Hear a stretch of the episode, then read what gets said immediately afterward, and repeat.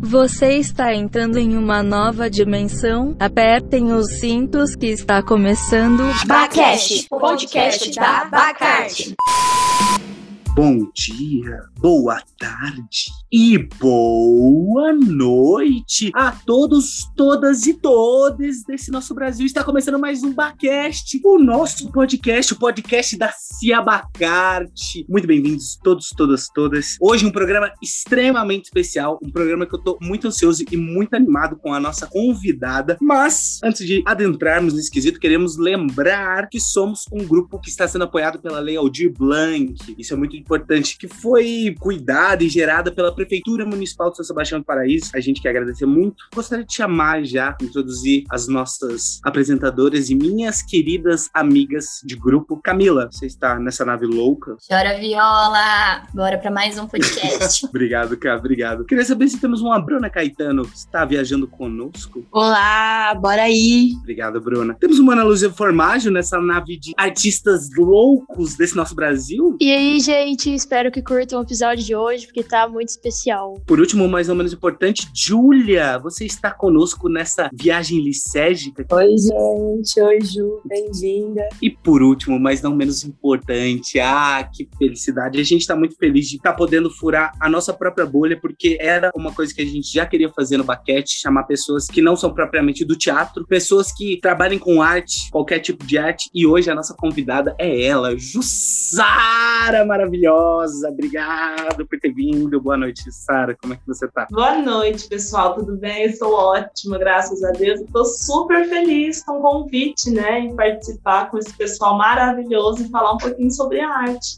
Incrível, Jussara, incrível. A gente que está muito feliz de estar tá ligando essas pontes dentro do nosso próprio mundo artístico, da nossa própria bolha. Isso é muito legal, muito interessante. E vamos então agora para as nossas perguntinhas. Peace. Perguntas.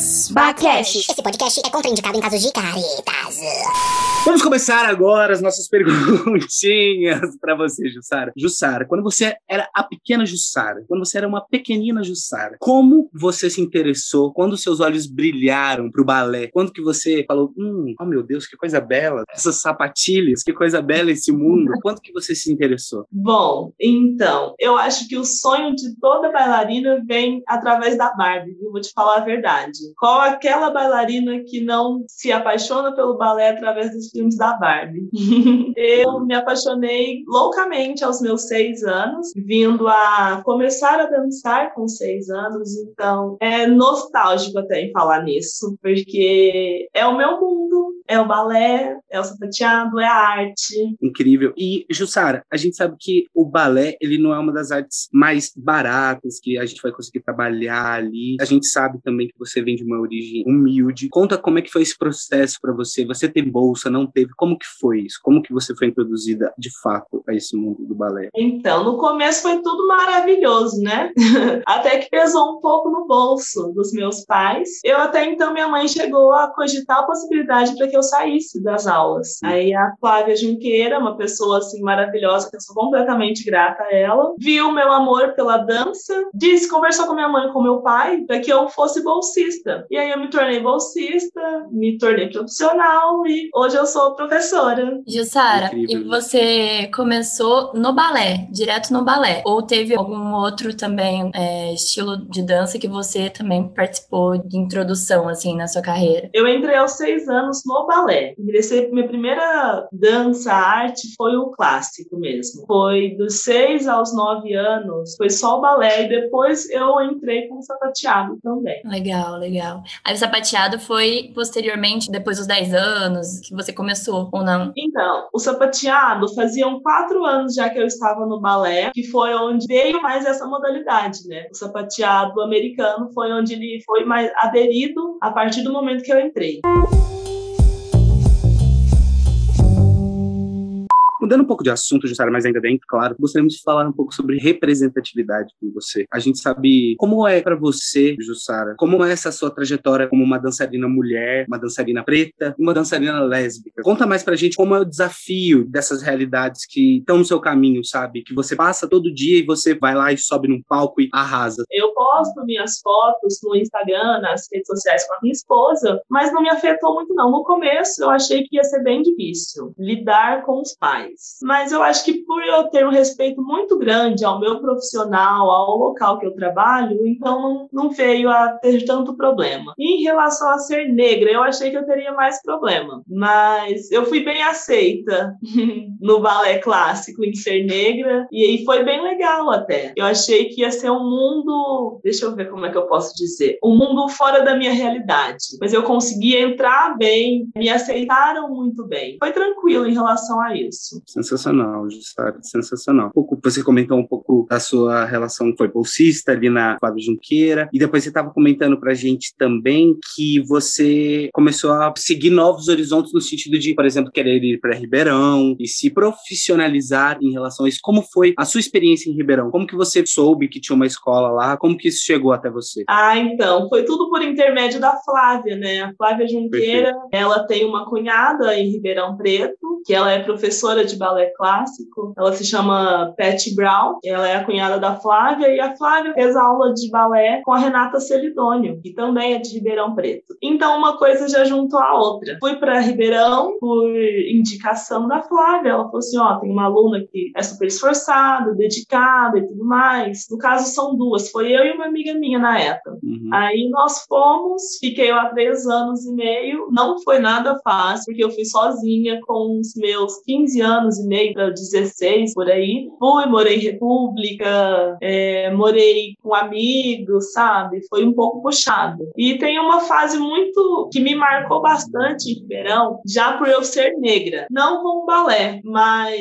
é, a sociedade. Um grupo, na verdade. É, não sei se vocês já ouviram falar de grupo de skinhead. Já, já. Então, eu passei um aperto com um grupo de skinhead. Uma vez estava eu e um amigo meu negro no Parque Maurício Biagi e a gente voltando para casa sentido centro e fomos abordados por cinco, cinco jovens do grupo skinhead. Caraca. E eles de cabeça raspada e falando, super criticando a gente. Eles correram atrás da gente, sofremos esse ataque.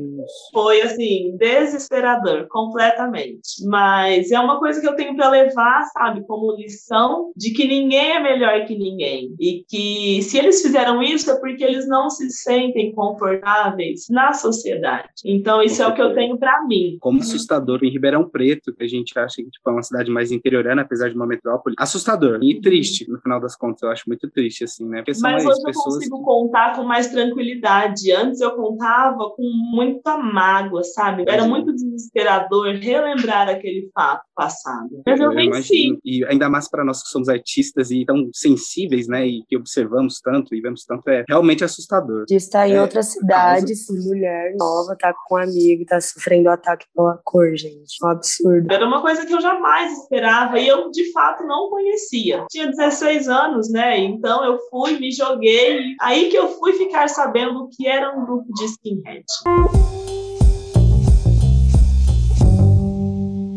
Essas experiências em Ribeirão, né, que são sempre de amadurecimento quando a gente sai de casa, né? Tem vivências tanto artísticas quanto essas, não tão artísticas, mas que de fato mudam a gente, né, Justara? E nessa volta para cá, você teve que se descobrir uma professora também, porque você voltou para, tava comentando para ajudar sua mãe, tava um pouco doente, um pouco debilitada. E aí você se descobriu a Jussara professora também, além de bailarina, dançarina, a Jussara professora. Como foi esse processo de volta e de virada de chave mesmo, tipo, caraca, tá? Vou ter que dar aula, como que eu abordo criança, é de um jeito, adolescente é de outro, né? Como que foi esse processo para você, sabe? Ah, eu tive bastante preocupação como seria eu professora, porque ao mesmo tempo que eu sou muito calma, eu sou muito estourada. Eu fiquei naquele impasse, Jussara, se controle. então eu fui bem maleável em questão a isso, mas eu a minha volta foi pelo fato da minha mãe, né, descobriu diabetes e é mãe mãe, a gente tem que ser grato pela vida, né? E por tudo que ela já me ajudou até hoje. Porque depois que meu pai faleceu, minha mãe, meu pai, foi minha amiga, foi minhas irmãs, foi ela que me deu essa força de, de voltar e seguir a minha profissão hoje, que eu amo, eu sou completamente apaixonada. Então, ser professora, eu agradeço a minha mãe, agradeço a Flávia pela oportunidade de ter voltado para Paraíso, já vindo empregada. Então, são coisas na minha vida que é por Deus. Tem que agradecer demais.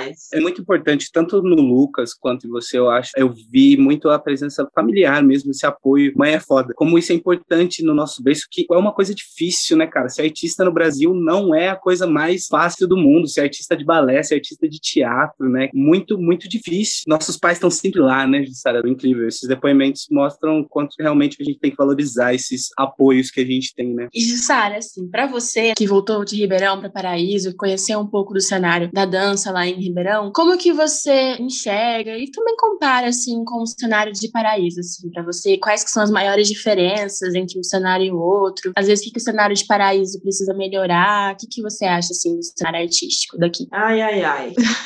Vamos lá, então. Quando eu tive em Ribeirão, em relação à arte de modo geral, não só a dança, é que tinha muito apoio da prefeitura. As escolas públicas, onde eu dancei era uma ONG. E essa ONG que eu fiz parte, nós fazíamos apresentações em escolas públicas e tinha projeto social, diversos projetos sociais, para teatro, para balé, para vários outros estilos de dança. E é onde eu vejo muita desigualdade em relação à arte de Ribeirão para cá. Eu sinto que a gente tem o apoio da prefeitura, mas eu acho que ainda precisava ter mais apoio. Nós artistas precisamos ser melhor vistos e dar a oportunidade de chegar a bairros mais afastados, sabe? Eu acho que falta muito isso aqui em Paraíso.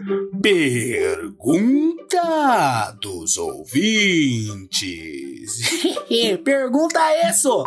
Nós temos uma pergunta do público, Jussara. Hum, uma ouvinte nossa mandou uma perguntinha que eu vou ler para você agora. Você vem aqui, ó, uma ouvinte nossa da Suzana Reis. Suzana, um beijão para você, se você não estiver nos ouvindo. E ela pergunta sobre a pandemia e a relação de trabalho e amor pelo balé. Como a Covid afetou a sua vivência enquanto bailarina, professora e artista? Aulas online, cotidiano desconhecido, medo. Como foi para você, Jussara, os meses em isolamento distante da sala de espelhos e barras? Ai, ai, ai. Gente, mas foi um sufoco. Socorro. É, nós ficamos, se não me engano, seis ou sete meses com trabalhos online. Mesmo assim, eu ia até o balé para dar as aulas lá. Eu peguei a chave, no meu horário eu ia, primeira, segunda aula, parte da tarde, eu sempre estava presente lá para que houvesse maior interesse. Porque quando a gente está em casa, ou você está na cama, ou você está em frente à TV, ou você está no computador ou no celular, que é o mundo nosso hoje, né? Até graças a Deus, porque senão a gente não estaria tendo esse contato aqui hoje. Acaba saindo do nosso conforto, coloca o colã, coloca meia, coloca sapatilha, faz coque, já, e você já está em casa, lá no seu cantinho de conforto. E aí você vai se trocar. Então foi uma luta bem grande, bem árdua. Foi onde a gente optou por eu estar indo para o balé para dar as aulas lá, para as meninas verem que o esforço não estava vindo só delas, né? Que a gente também estava se esforçando para que tudo ocorresse bem. Tivemos um resultado maravilhoso. Conseguimos retornar com dois meses antecedentes da apresentação. Nós conseguimos fazer uma apresentação online que deixou assim muita gente de boca aberta, porque foi um resultado incrível. Como nós artistas temos que nos reinventar, a internet, né, traz para as pessoas que não conhecem mesmo, né, a oportunidade de conhecer peças virtuais, conhecer espetáculos de dança, traz realmente um lado de acessibilidade da coisa que é muito interessante, porque é isso, a gente faz esse podcast como resposta ao que está acontecendo, né, o nosso jeito de tentar expressar, claro, com convidados, mas expressar um pouco do que a gente faz, que é isso, a gente é rato de palco, né, acho que eu posso falar pelas meninas, tá todo mundo morrendo de saudade de subir num palco e Nossa, gritar. E, Muito. que bom que, numa medida segura, vocês conseguiram voltar, montar um espetáculo, né? Isso é muito legal e mostra muita vontade, mostra muita força, muita garra. Parabéns, parabéns mesmo.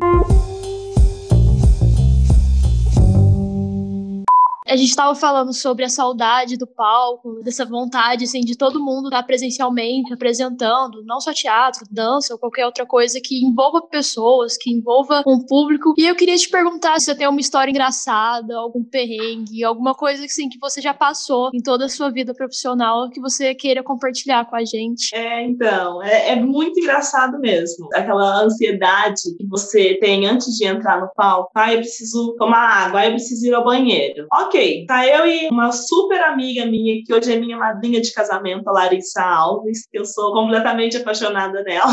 A gente foi dançar no teatro, na prefeitura, no municipal, né? Nós tínhamos um duo, isso vai fazer uns três, quatro anos já, se não me engano. Nós tínhamos um duo do qual fomos convidadas para dançar no teatro e nós fomos. Eu acho que uns 30 segundos antes de abrir a cortina, não sei qual foi o motivo, nós começamos a rir muito, muito. E a Larissa virou pra mim e falou assim: Jussara, eu preciso fazer xixi. E a cortina começou a abrir nesse momento. O começo da nossa dança, eu não sei, não consigo definir como foi. Eu sei que foi muito bacana esse dia, porque foi um dia de muito de medo, de errar o que estava ensaiado, o que estava coreografado. Mas no final foi tudo tão lindo. Aí nós demos um abraço tão gostoso e olhamos uma para outra e falamos assim: Larissa, nós somos profissionais mesmo. Porque se fosse outra pessoa, não.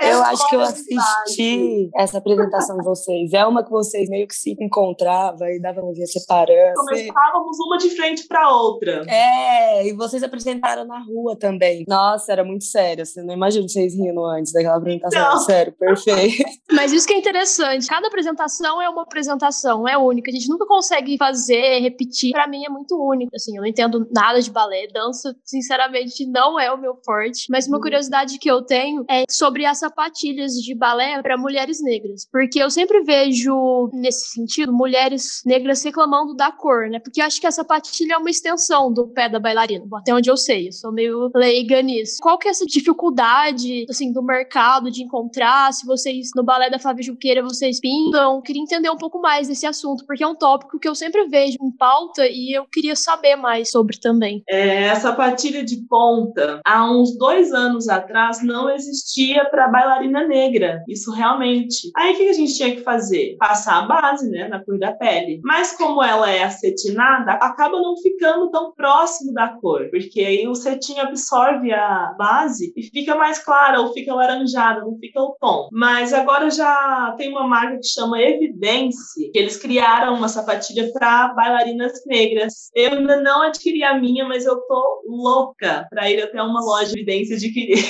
Alô, Evidência, patrocina. É, patrocina nós, Essa dançarina é incrível que é a Jussara, né?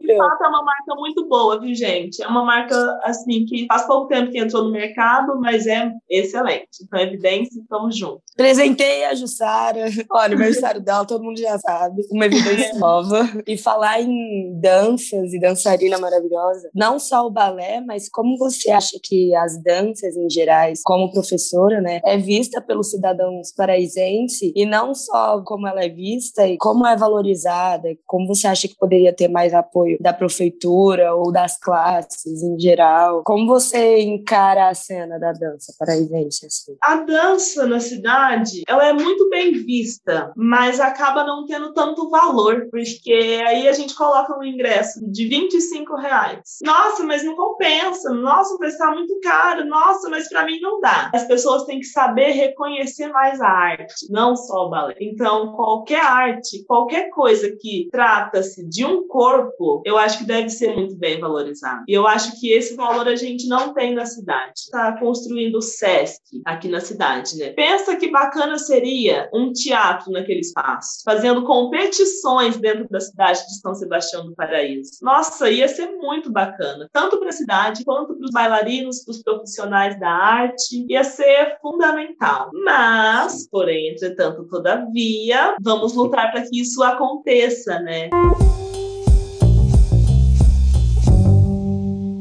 Agora nós vamos para o nosso momento dica cultural. Bora lá, Jussara, querida do meu coração. Agora é o nosso momento do programa, já estamos quase finalizando, mas antes de finalizar, a gente deixa para você, a nossa convidada, aberto para você divulgar um álbum de uma banda, um livro, um filme, uma série, ou que você acha importante de falar. Por favor, o momento é seu, Jussara. A palavra está contigo. Então vamos lá, né? Tem um livro que eu gosto bastante e fala sobre espiritualidade, que é a Cabana. De fato, já tem até o filme, mas me chamou a atenção a leitura, porque lá conta mais detalhes. Então, a Cabana é um livro que eu super indico, apesar de negar um pouco na leitura, viu? Eu não gosto muito de ler, não, vou ser sincera. Mas a Cabana é um livro do qual eu gostei bastante. Não é um livro pequeno, então é um livro que eu indico. Bom, o filme. O filme é como se fosse a primeira vez. Acaba tendo alguém na sociedade que tem aquele mesmo problema de esquecimento que aquela garota do filme tem. É um filme com Adam Sandler, que é um ator que eu amo. Eu amo ele. E eu acho que quando a gente ama alguém, a gente faz de tudo para tê-lo por perto, independente de como se fosse a primeira vez. Sério, eu gosto muito, gostei muito de assistir Beth em Nova York. Quando eu tava bem assim, ah, vamos assistir alguma coisa, vamos assistir Beth em Nova York. Muito doidinha, muito estabanada. É, Dinastia também é uma coisa de poderes, né? Que é uma coisa da realidade. É uma série também que eu gostei muito. E eu tô assistindo uma agora muito interessante,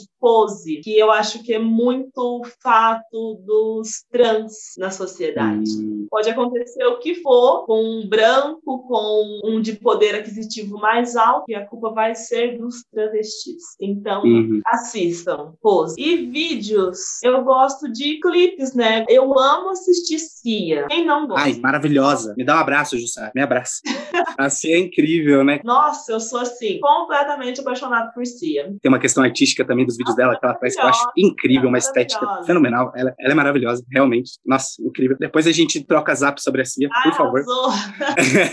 Meninas, vocês querem falar alguma coisa pra Jussara antes da gente se despedir? Fiquem à vontade, por favor. Nossa, é muito legal porque é muito artístico também. Você conhece a comunidade mesmo, de fato. E aí eles fazem os campeonatos, né? Tem toda essa parte artística de dança, de se expressar corporalmente. É incrível. É, expor o seu jeito, a sua arte, a sua performance. Ia ser maravilhoso. Sim, e tem categorias, né? Isso que é legal também, porque aí cada categoria é, representa o que você tem de melhor ali. Então, tipo, é muito legal. Eu amei também. Recomendo também. Jussara, queria agradecer do fundo do nosso coração, assim, cara, a sua presença, ter conversado com a gente, sabe? A gente conseguido furar a nossa bolha em relação a atores, ter trago uma dançarina, assim, muito importante para nossa cidade. A sua presença, assim, acho que você é inspiração, sabe? Para suas alunas, para as pessoas que estão ao seu lado, sabe? Você demonstra muita força. Já tive o prazer de estar num palco com você, sabe? De ver você em cena e é realmente maravilhoso. Parabéns. Você tem um caminho incrível pela frente, Jussara. E muito, muito, muito, muito obrigado por ter cedido seu tempo. E, por favor, agora, antes da gente fechar, deixe suas redes sociais, onde a gente pode te achar, Facebook, Instagram, YouTube. Pode passar aí pra gente, por favor. Ai, gente, gratidão, gratidão eterna, eterna mesmo. Tô, assim, muito feliz pelo convite. Amei participar com vocês, deixar as minhas indicações, o meu tempo, um pouquinho da minha vida em aberto aí. Quem tiver curiosidade, me chama no DM, Jussara Dias Rouva, no Instagram, e o WhatsApp depois eu passo no privado. chama no Instagram, gente, Jussara Dias, tá? Pra ficar mais fácil. Quem tiver curiosidade, estou aberta a participar, aberta a ajudar. Sensacional, Jussara. Nossa, eu tô muito feliz, muito feliz com o resultado da entrevista, muito feliz com tudo. A gente da Sebacai te agradece muito, a gente do Bacast, assim, sabe que você tem um espaço eterno no nosso grupo, no nosso coração. Quando tudo passar, vamos fazer trocas, vamos montar oficinas, você faz uma oficina com a gente, a gente faz uma oficina com vocês. Por favor, vamos manter esse contato. Gente, por favor, sério, preciso de uma peça com sapateado no meio. Vai ser a idealização da minha vida, o meu sonho com sapateado. Não vai ser... vamos marcar. Vamos, por favor. E para vocês que estão escutando a gente, não esqueçam que o nosso Instagram é arroba Sebacate, nosso Facebook é Sebacate. Queria agradecer todos, todas e todos que nos escutaram até agora. Muito obrigado, um bom dia, uma boa tarde, uma boa noite e até logo. Esse foi o Bacast, o podcast da Bacarte. Obrigada e até o próximo episódio. Um beijo a todos. Esse podcast é contraindicado em casos de caretas.